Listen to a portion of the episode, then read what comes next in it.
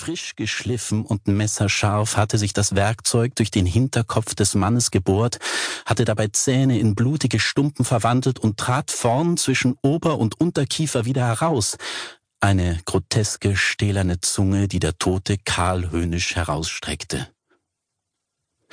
Mühsam zwang er seine Augen nach unten zu wandern, dorthin, wo der Mörder das Arbeitshemd des Alten aufgerissen und dessen dürre Brust bloßgelegt hatte.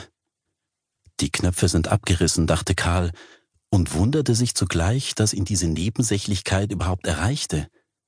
Immerhin war das Zeichen, welches der Täter in die Haut seines Opfers geschnitten hatte, viel interessanter. Es waren keine Ritze, sondern tiefe Schnitte, die den Kreis und das Dreieck bildeten. Die Haut klaffte weit auseinander und dort, wo sich die Schnitte trafen, weinte sie blutige Tränen. Oh mein Gott! Ein Ächzen riss Karl aus seiner Erstarrung. Daniel hatte Maria Obermeier endgültig des Feldes verwiesen und sich in die Scheune gewagt. Freilich nur, um sich sofort wieder umzudrehen, hinauszustolpern, um das Frühstück dieses Morgens großzügig in die Büsche nebenan zu verteilen. Karl erinnerte sich seines Berufes und trat näher zu Lise heran. Das kleine Mädchen hielt noch immer die Hand des Toten, während ununterbrochen lautlose Worte ihren Mund verließen. In diesem Augenblick war Karl fast schon dankbar dafür, dass Jochen und Gabi Schreiners Adoptivtochter blind war. Wie auch hätte sie diesen Anblick verkraften können. Er beugte sich zu ihr herunter und kniete sich neben sie. Was? Was sagst, Lisa? Sie schien ihn nicht zu hören. Vorsichtig, fast schon zärtlich umfasste er ihre Hand, die sich schlagartig verkrampfte.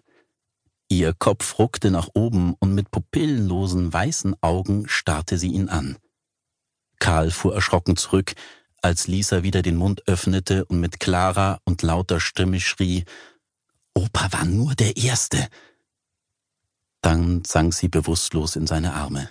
Pfingstsamstag. Ich. Das Eichhörnchen bemerkt mich nicht. Aufrecht sitzend drückt sein Kopf wachsam hin und her und zwingt mich, so regungslos zu bleiben wie der Stein, an den ich mich lehne. Unter mir rauscht, wie seit Jahrtausenden, glasklares Wasser zwischen Felsen und vom letzten Sturm gefällten Baumleichen den Berg hinab.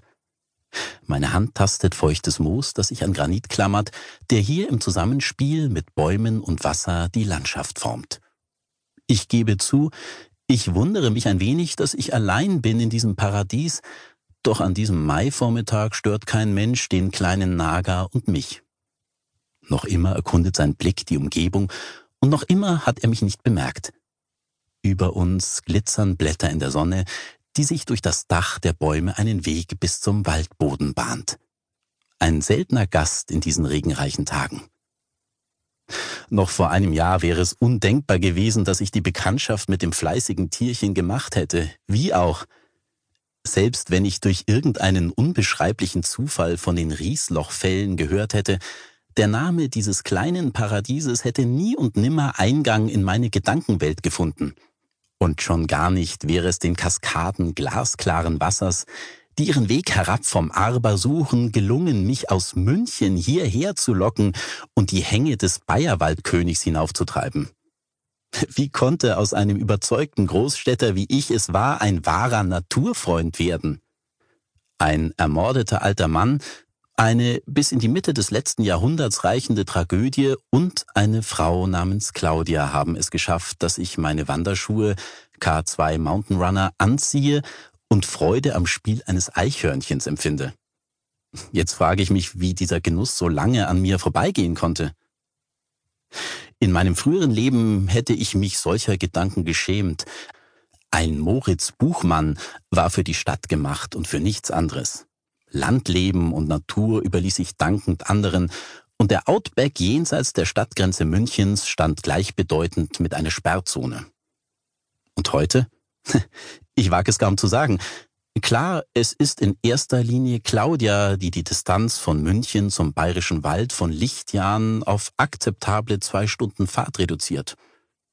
Claudia, die es geschafft hat, mir Lebensfreude und den Glauben an Liebe zurückzugeben. Doch dann haben die von